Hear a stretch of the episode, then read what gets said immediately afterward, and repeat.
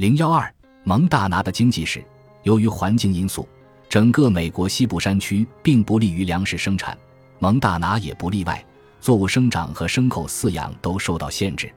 蒙大拿的问题在于低降雨量导致农作物产量低，远离人口密集的消费市场。高纬度和高海拔使得作物生长季节短暂，且只能一年一熟，无法像夏季较长的地区可以一年二熟。这些缺陷意味着，任何出自蒙大拿的作物，若常在其他地方，可以用更便宜的成本、更高的产量、更迅捷廉价的运输方式送到北美其他人口密集地区。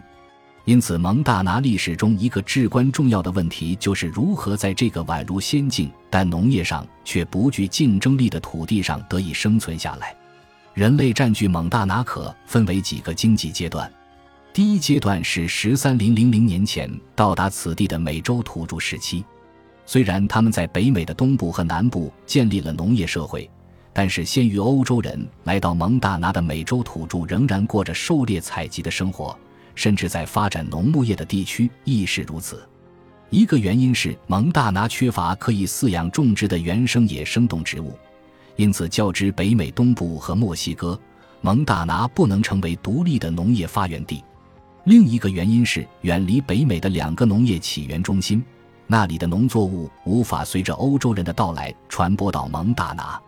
今天，残留在蒙大拿的土著约有四分之三住在七个保护区内，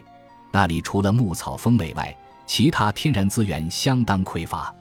据史料记载，最早踏上蒙大拿的欧洲人是一八零四年至一八零六年间由刘易斯和克拉克领导的探险队。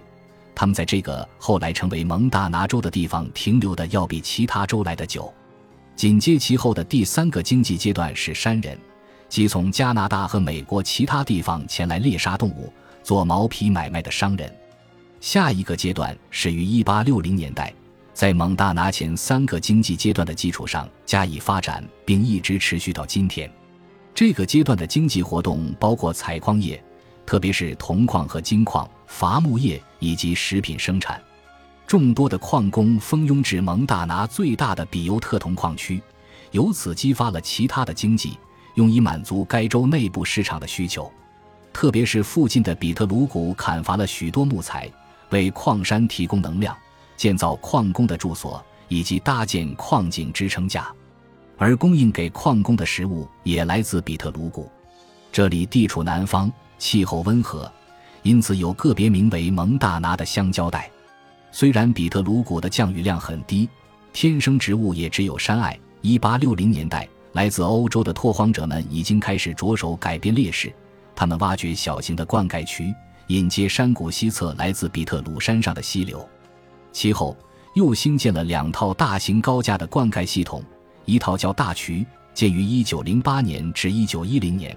水源是谷地西侧的科莫湖。另一套系统由数个大型灌溉区组成，用的是比特鲁河里的水。灌溉带来的机会之一，使得比特鲁谷的苹果园在19世纪80年代开始兴盛，并于20世纪初达到顶峰。今日仍在维持经营的苹果园已所剩不多。蒙大拿旧的经济基础开始发生转变，狩猎和捕鱼由维持生计转为休闲娱乐，毛皮交易也已绝迹，而采矿业。伐木业和农业渐渐衰退，这一切均由下述经济和环境因素所致。今日，当地蓬勃发展的经济产业是旅游、休闲、养老和医疗保健。比特鲁谷近年来经济转型的标志性里程碑发生在1996年，财大气粗的嘉信理财创始人查尔斯·施瓦布从蒙大拿铜矿大王马可斯·达利手中买下面积为二六百英亩的比特鲁斯多克农场。然后将达利的庄园改建为供来自其他州的有钱人钓鱼、狩猎、骑马或是打高尔夫球的地方。他们在这个美丽的山谷购置第二处房产，一年光临数次。斯多克农场有十八栋锦标级高尔夫球场和一百二十五栋房子或木屋。对这些最多可达六间卧室、六零零零平方英尺、八十万美元起价的豪宅而言，木屋这一称谓似乎太过委婉，他们的买家都是高收入的有钱人，至少付得起俱乐部一百二十五零零零美元的入会费，光这些就已经是拉法利郡人平均年收入的七倍以上。整个斯多克农场四周都有围墙，大门竖了一块牌子，写道：“本农场只对会员和嘉宾开放。”很多木屋的主人都坐私人飞机过来，他们很少在汉密尔顿购物或是逗留，而是喜欢在斯多克农场俱乐部用餐。如果需要一些杂货，就请农场员工去汉密尔顿代为购买。一个汉密尔顿的本地人挖苦道：“这些贵族们如果想逛逛破旧的城中心，他们会像外国游客那样成群结队，一眼就能被认出来。”斯多克农场开发计划刚被宣布时，对那些在比特鲁谷生活了一辈子的人来说，犹如晴天霹雳。他们猜测肯定不会有人花大价钱来这里置地，房子肯定卖不动。但结果却让他们大跌眼镜。虽然此前已有些富裕的外州人以个人名义陆续到比特鲁谷购买房产，但斯多克农场的开盘成为标志性的里程碑，一下子招来如此多的富豪。由此可以得出，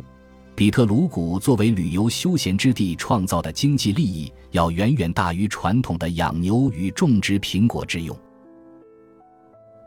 本集播放完毕，感谢您的收听，喜欢请订阅加关注，主页有更多精彩内容。